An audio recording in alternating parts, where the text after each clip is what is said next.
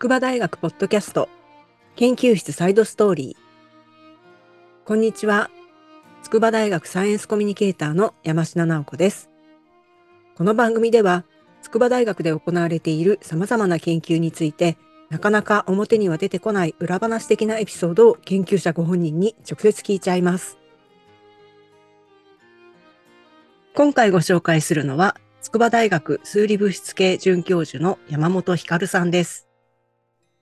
理論物理学の超弦理論によると、パラレルワールドが存在するんだそうです。このパラレルな2つの世界は見かけ上はほとんど同じなんですけれども、微妙に違っていて、それぞれ違った挙動をしたりするというから面倒です。山本さんは純粋数学を使ってその挙動の性質を調べたということです。山本さん、こんにちは。こんにちは。よろしくお願いします。よろしくお願いします。えっ、と、今回は数学の話なんですけれども、数式とかは出てこないから大丈夫ですよね。数式に関しては 喋らないようにします。はい。で、えっ、ー、と、パラレルワールドって、まあ、SF の世界のことかなと思ってたんですけれども、物理学の世界でいくと、本当にあるっていうことなんですか？何か計算したら世界の数は2個あるとか答えが出たりしたってことなんですか？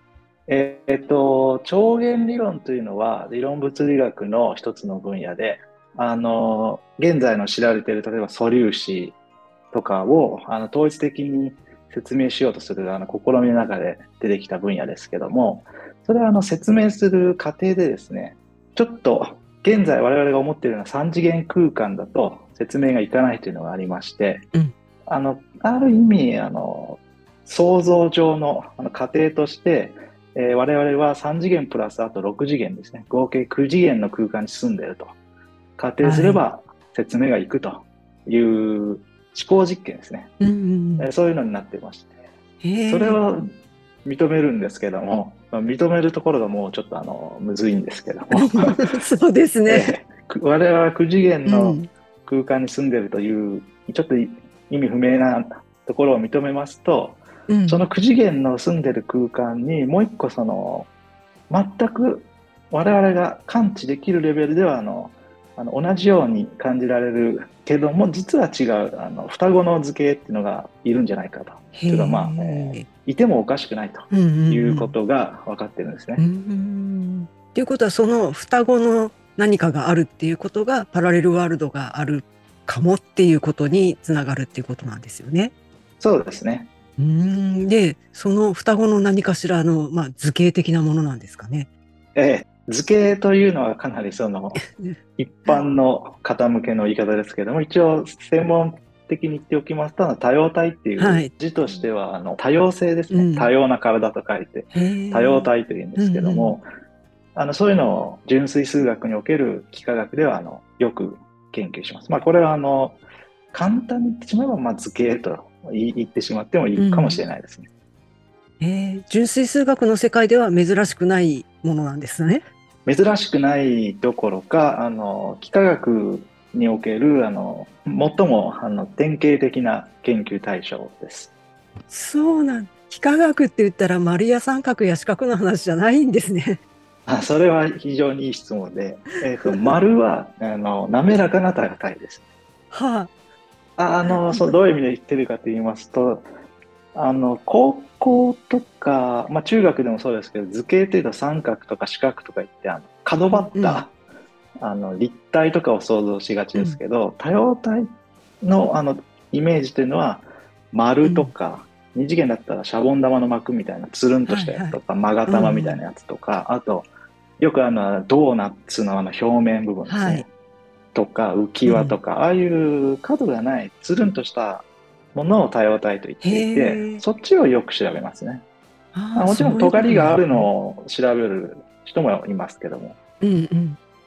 っていうことはこのパラレルワールドの A と B のと2つ世界があるとすればそれぞれに違ったその多様体っていうのがあるっていうことなんですか、はい、そういうことですね。へえ、それは今私たちは A と B のどっちかに住んでるってことなんですよね。どっちかに住んでるんじゃないですかね。ちょっとこれはあの今 適当なことを言いましたけども。でこの世界のどこかにその多様体がぼよんとあるっていうことなんですよね。そうですね。はい。うん。で、あの、今回数学で計算されたっていうのは、はい。この多様体がどんな風に挙動するかっていうことだと思うんですけれども、はい。これは A の世界と B の世界は違う多様体があって、その多様体も違った動き方をするっていうことなんですか、えっ、と、まあまずはざっくりとした理解としてはそうなんですけども、うん。すごく厳密に言うと、ちょっと違くて、多様体という、まあ図形そのものが動いてるんじゃなくて、私はその、そのさらにな内部構造を見ていて、多様体っていうのははい一個の図形なんですけれども、その図形の中にさらになんかちっちゃい図形が、あの、入り込んでいて、その図形一つの、なんかこう、ぐぐにゃぐにゃとした動きを追尾して見てみたっていう、そういう感じですね。図形の中に図形があるって、あの、マトリョーシカ的な感じになってるってことですか？ああ、それよりかは、中学とか高校のイメージで言いますと、例えば、あの、三角形だったら、えっと、三角形って一個の図形で、まあ、平たいので、まあ、二次元的な図形だと思ってるんですけども、うん。その図形の辺がありますよね。だから、辺は三角形だと三三個の辺があるわけで、その一本一本の辺、これははい。直線なんで一次元なんですけども、そういう、あの、辺のような、あの、さ、さらにその三角形を成している構成要素としての一部分を考えています。へえ。それがなんかぐにゃぐにゃしたりするかもしれないってことですか？そうですね。はい。へえ。で、これがどういうふうに動くかっていうことを見てるっていうことだと思うんですけれども、これはやっぱり、えっと図形が違うから、A の世界のえー図形と B の世界の図形ははい違った動き方をするっていうことなんですよね。そうですね。はい。で、これは片方の、例えば A 側の方は割とよく研究されているけれども、B 側の方はそうでもなかったりするんですか？そうですね。うんそれは割と最近で、うん。えっとまずそもそも A という、まあ、図形の中のさらに小さな図形と、うん。えっと、一方で B という図形の中の図形、この間の対応関係が明確に記述されたのが2000年ぐらいで、すごい最近ですね。あ、えーそう思っていただければ嬉しいですね。数学の歴史としても非常に最近で、で、それは対応関係なんですけども、A という図形の中でちっちゃな図形が動くと、B という図形の中でその対応した図形がどう動くかっていうう動き自体の対応関係をちゃんと記述したのが2018年ぐらいなので、ええそれは本当に最近ですね。そうですね。で A の方の動きは、ちょっと理由はわかんないですけど、あの歴史的によく調べられていて、うん。じゃあそれを B 側にこう翻訳した時の B の動きはこうどうなってんのかっていうのが、あの、対応が見つかったの2018年ぐらいなので、えっと、やっと最近 B 内の図形の動きの研究が始まりつつあるっていう感じです。うん。あの、A が動けば B も動くっていうのはよく知られているっていうことなんですか？ちょっとそれはび微妙ですね。あの、あ、微妙？えっと、非常に典型的な場合は A が動けば B もちゃんと動くんですけども、ええ。それを、その動き方の、お B 側での動き方をおよく観察することにより、うん。典型的じゃない場合にも B 内の動きというのは独立に一応定義されています。じゃあ A は A の世界、B は B の世界っていうのがあって、えそれぞれ勝手なことをするかもしれないと。そうですね。この2000年に見つかったその A 側と B 側のあの橋渡しっていうのは、ちょっと言いにくいんですけれども、非常にあの典型的なイージーな状況しか橋がかかってなくて、ええ A も B もこうイージーじゃないような時は橋が外れちゃってる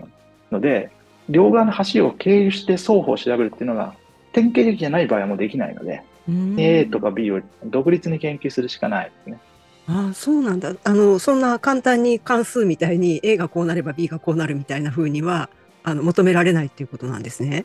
えーそうですね。いかなり一般的な状況では、うんもうそこのリンクが切れちゃってますね。へえ。じゃあ、なんかパラレルワールドって、まあ似て非なるものっていうことですけれども、えやっぱり相当違う可能性があるってことですね。ーうーんと、そうですね。あの、厳密に言うと、似てるところもあるし、違うところもあるので、うん。うん。えっと、こういう時は、どのぐらい似ているか、どのぐらい違うかっていうのを、より鮮明にあのしら調べたいので、えっとええに似てるところはどこかで違うところはどこかっていうのを、えっと、攻めていく必要があると思います。なるほど。で、今回分かったのは、その6次元の変な図形的なやつの中にある何かがどんな風に変化していくかっていうことで、えっ、と、爆発したりするような極端な変化っていうのはしないんだっていうことが分かったっていうことでいいですか？それはまさにおっしゃる通りです。うん。これは爆発したら困るってことなんですか？爆発したら困りますね。あ、困るんですか、爆発したら世界はどうなっちゃうんですあか世界がどうなるかに対するインプリケーションは私は分からないです。でもやっぱり6次元的にはすごい困る。ええそうす。ですね。爆発しないだろうというあの見立てはあります、一応。うん。でもわざわざ爆発しないっていうことを証明しないといけないっていうことははい。爆発するかもっていうこともあり得るっていうことになるんですか？そうですね。えーっと、一応、す数学では、あの、可能性は完全に排除しないと先に、まあ、進めないというか、進みたくない人たちが数学者だと思うので、うんうんえー今回はその 爆発しないという、まあ、B 内で爆発が起きないというのを、まあ、完全に、あまあ、過程はありますけど、あの証明したという、そういうことです。あじゃあ爆発しなくてよかったってことですね。よかったですね。はい。もしかしたら爆発するという答えになるかもしれなかったんですか？それはそうですね。研究開始する前は爆発する可能性も一応念頭に置いてやってましたけど、まあ一応爆発しなかったので、まあよ予想通りといえば予想通りですね。うん。みんなほっとしたっていうことですね。まあみんなというのは誰なのかわかんないですけど、えー全人類がそう思っていただければいいですけど、えでもやっぱり爆発したら大変なことになるかもしれないと思えば全人類がほっとするべきなんてことですか？そうですね、それもありますし、あと、えっと、爆発しないと、あの次のステップ、まあ、数学では実は次のステップが控えてるんですけども、うんそこへの盤石なあのボールパスができているので、まあ良かったですね。爆発もししてたら、ちょっと A サイドと B サイドは全然違うっていうことになってしまって、うんこれはどうしたもんかってなって、まあそれはそれで研究としては面白いかもしれないけども、うんちょっと思考が止まっちゃいますね。えーもしそうなるとはい。A と B は全然違う世界かもしれないってことになりなり得る。そうですね。はい。まあ、それはそれでいいんですけどもね。あの、いいん A と B の今、その違うところは何か、で、同じところは何かっていうのを、違うとこ探しと同じとこ探し、両面から攻めてるので、あの、まあ、えー違うものはここですっていうのも、まあ、提示できたことになりますから、まあ、それはそれでいいんですけども、なるほど。あのもし爆発したら例えば超弦理論が成り立たなくなっちゃうとかそういうことでもないんですね。えーっと、成り立たないことになるのかな？難しいですね。それは、えーっと、まあ、むしろ超弦理論があの成り立ってると仮定してますから、あちょっと質問の回答になってないですけど、超弦理論が成り立ってると仮定してますから、ほぼ安心してもう爆発しないと決め打ちして、え研究できていたという感じですね。超弦理論自体も絶対こうだっていうふうにもう分かりきってるっていうわけではないんですね。そうですね。はい。うーんなかなか複雑な世界ですね。は いすいません。であの山本さんが専門のあのこの純粋数学という分野についてちょっとお伺いしたいんですけれどもはい。私が知っている数学とは全然違うと思うんですけれども例えはいば普通に学校で教わっている数学っていうのは問いがあって答えがあるっていうような感じだと思うんですけれども、え純粋数学っていうのはどういう問いがあるんですか？それとも問いがないんですか？ーえーっと、問いはあったりなかったりしますね。えーっと、うん。問いがある場合というのは、あの、多くの場合、その、あの古くからの研究の歴史があって、まあ、うん例えばフェルマーの最終定理とか、ポアンカレ予想とか、まあ、はい。誰か結構昔の人が提唱して、はい、こうなんじゃねってことを言って、うん。でも誰も証明できなくて、脈々と次世代に受け継がれて、解かないと気気が済まないと。そうかずっと解き続けてるっていうことですね。そのパターンが1個と、うんえっ、と、もう1個は、あの、うん。自分が問題を作るというパターンもあって、これはあの、おそらく高校までの数学とはあの違うところだと思います。うんなかなかあの数学の研究ってイメージがあんまり実験したりするイメージもないですしじゃあどうやってやるんだろうっていうとひたすらなんか数式を書いて、ああでもないこうでもないって考えてるのかなって思うんですけれども あのよくドラマとか映画なんかだとでっかい黒板にわーっとこう数式を書いてああだこうだって言ってるような、あのシーンを見ますけれどもあんな感じなんですか？えっと、いや、これが個人差がある気がしますけども、私は、えっと、一人の時は、あの、黒板には書かなくて、普通に机にこじんまりと紙で書いてますが、今回の研究はたまたまあの共同研究であの中国の、えっと、清華大学の方とやりましたけどもこういう複数人の時は黒板にどっちかが大きく式をバーって書いて、まあ、それはあのもう一人が眺めてなんかなんか違うんじゃねとか言って、あの数式を消してここがさここ違うんだよとか言ってなんか、あの書き直したりしてそれを何度もお互いに見るっていうのが、やっぱ数式って黒板大きいですし、うん、あの、目に訴えかけるものがあって、あの、えー、え二人、共同研究の時は割と書きますね、黒板に。あの、ここが間違ってるんじゃないとかっていうのって、こう、数字で計算して、はい、なんか、あの、違うっていうのはわかると思うんですけど、うん、多分数字じゃないですよね。はい。それ眺めてればなんか違うってわかるもんなんですか？えー、分かる時もあるし、その日は分からなくて、お互い、うん、いや、分かる時の方がいいんですけど、分かんない時は、もうその日はもうお互いに、おこの、これ合ってるねってなって解散するけど、なんか、次の日になんか、昨日のあれなんだけどさ、なんか違う気がして、みたいなのは全然あります。へえ。そうするとまたそこからやり直しっていうことになるんですね。はい。はい、そうです。へえ。でも楽しそうですね。そうですね。共同研究が割と楽しいですね。うん。そんなずっとこう数式眺めてて、なんかおかしくなったりしないですか、はい、いやー、どうなんですかね。半分おかしいんじゃないですかね。なんかあのーうん、ずっと見てると、なんかこう脳裏に染みついてきていろいろあ本当に一番やり込んでる時とかは多分みんな数学者みんなそうだと思うんですけどなんか何してる時も、うん、半分何パーセントかずっと脳のメモリをあの使ってるというバックグラウンドでなんか考えてるっていう状態になったりしますね。実験とかはないんですよね。実験はまあ人にもよると思いますけど計算機、コンピューター使うとかはあると思うんですけど、まあ、私はあんま数値計算もしないので、本当に紙とペンと、まあ、本を読むぐらいですね。うん、本を読むっていうのもあるんですね。あ、本は、あの、いろいろ、あの、最近の本から昔の本までいろんな問題が解かれた時の技術とかが書かれてますから、うん、なんか使えるのないかなっていう感じで見たりしますね。うん、ああ、なるほど。へえ。この今回の図形の爆発の計算っていうのは割と簡単にできたんですか？図形の爆発の計算はどう、どう言ったらいいんだろう。半年ぐらいはやってたんじゃないですかね。ええー、半年も黒板に向かってああでもないこうでもないって言ってたっていうことですか？えっと、まあ持って言えばそうですね。いやもうあの毎日じゃなくてあの黒板も使わずただ空想してる時もありますから、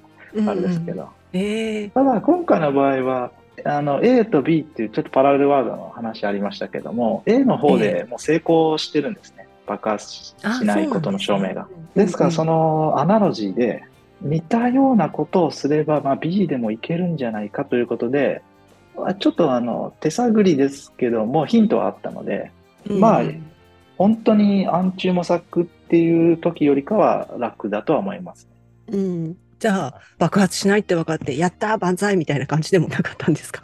ええ、そうそうですね。あのいや共同研究者とも まあ爆発しないだろうねっていうことであの最初から始めててでもさ、うんうん、そっちを証明はした方がいいよねっていうことで、うんうん、証明ないから、うん、で爆発しないってことが証明できてまあそうだよねっていう。そりゃそうだよねでも証明完全にできたからまあ正しいよねっていうことですね。うんうんよかったですね。はい。はい。では、あの、最後になりますけれども、これからやりたい研究テーマとか野望なんかも含めて、研究室の PR をお願いします。あの、私、あの、筑波大学来まして、まだ日が浅くて、指導してる学生はいませんから、誰でも、あの、数学のやる気があれば、あの、ウェルカムです。特にな、何か、こういうことを研究してくれっていう、私からの要望も今のところないので、本当に、やる気さえあれば来ていただいて構いません。私としては、今後は、まあ、今言ったそのカラビア歌謡体 A とか B の間の関係性ですね。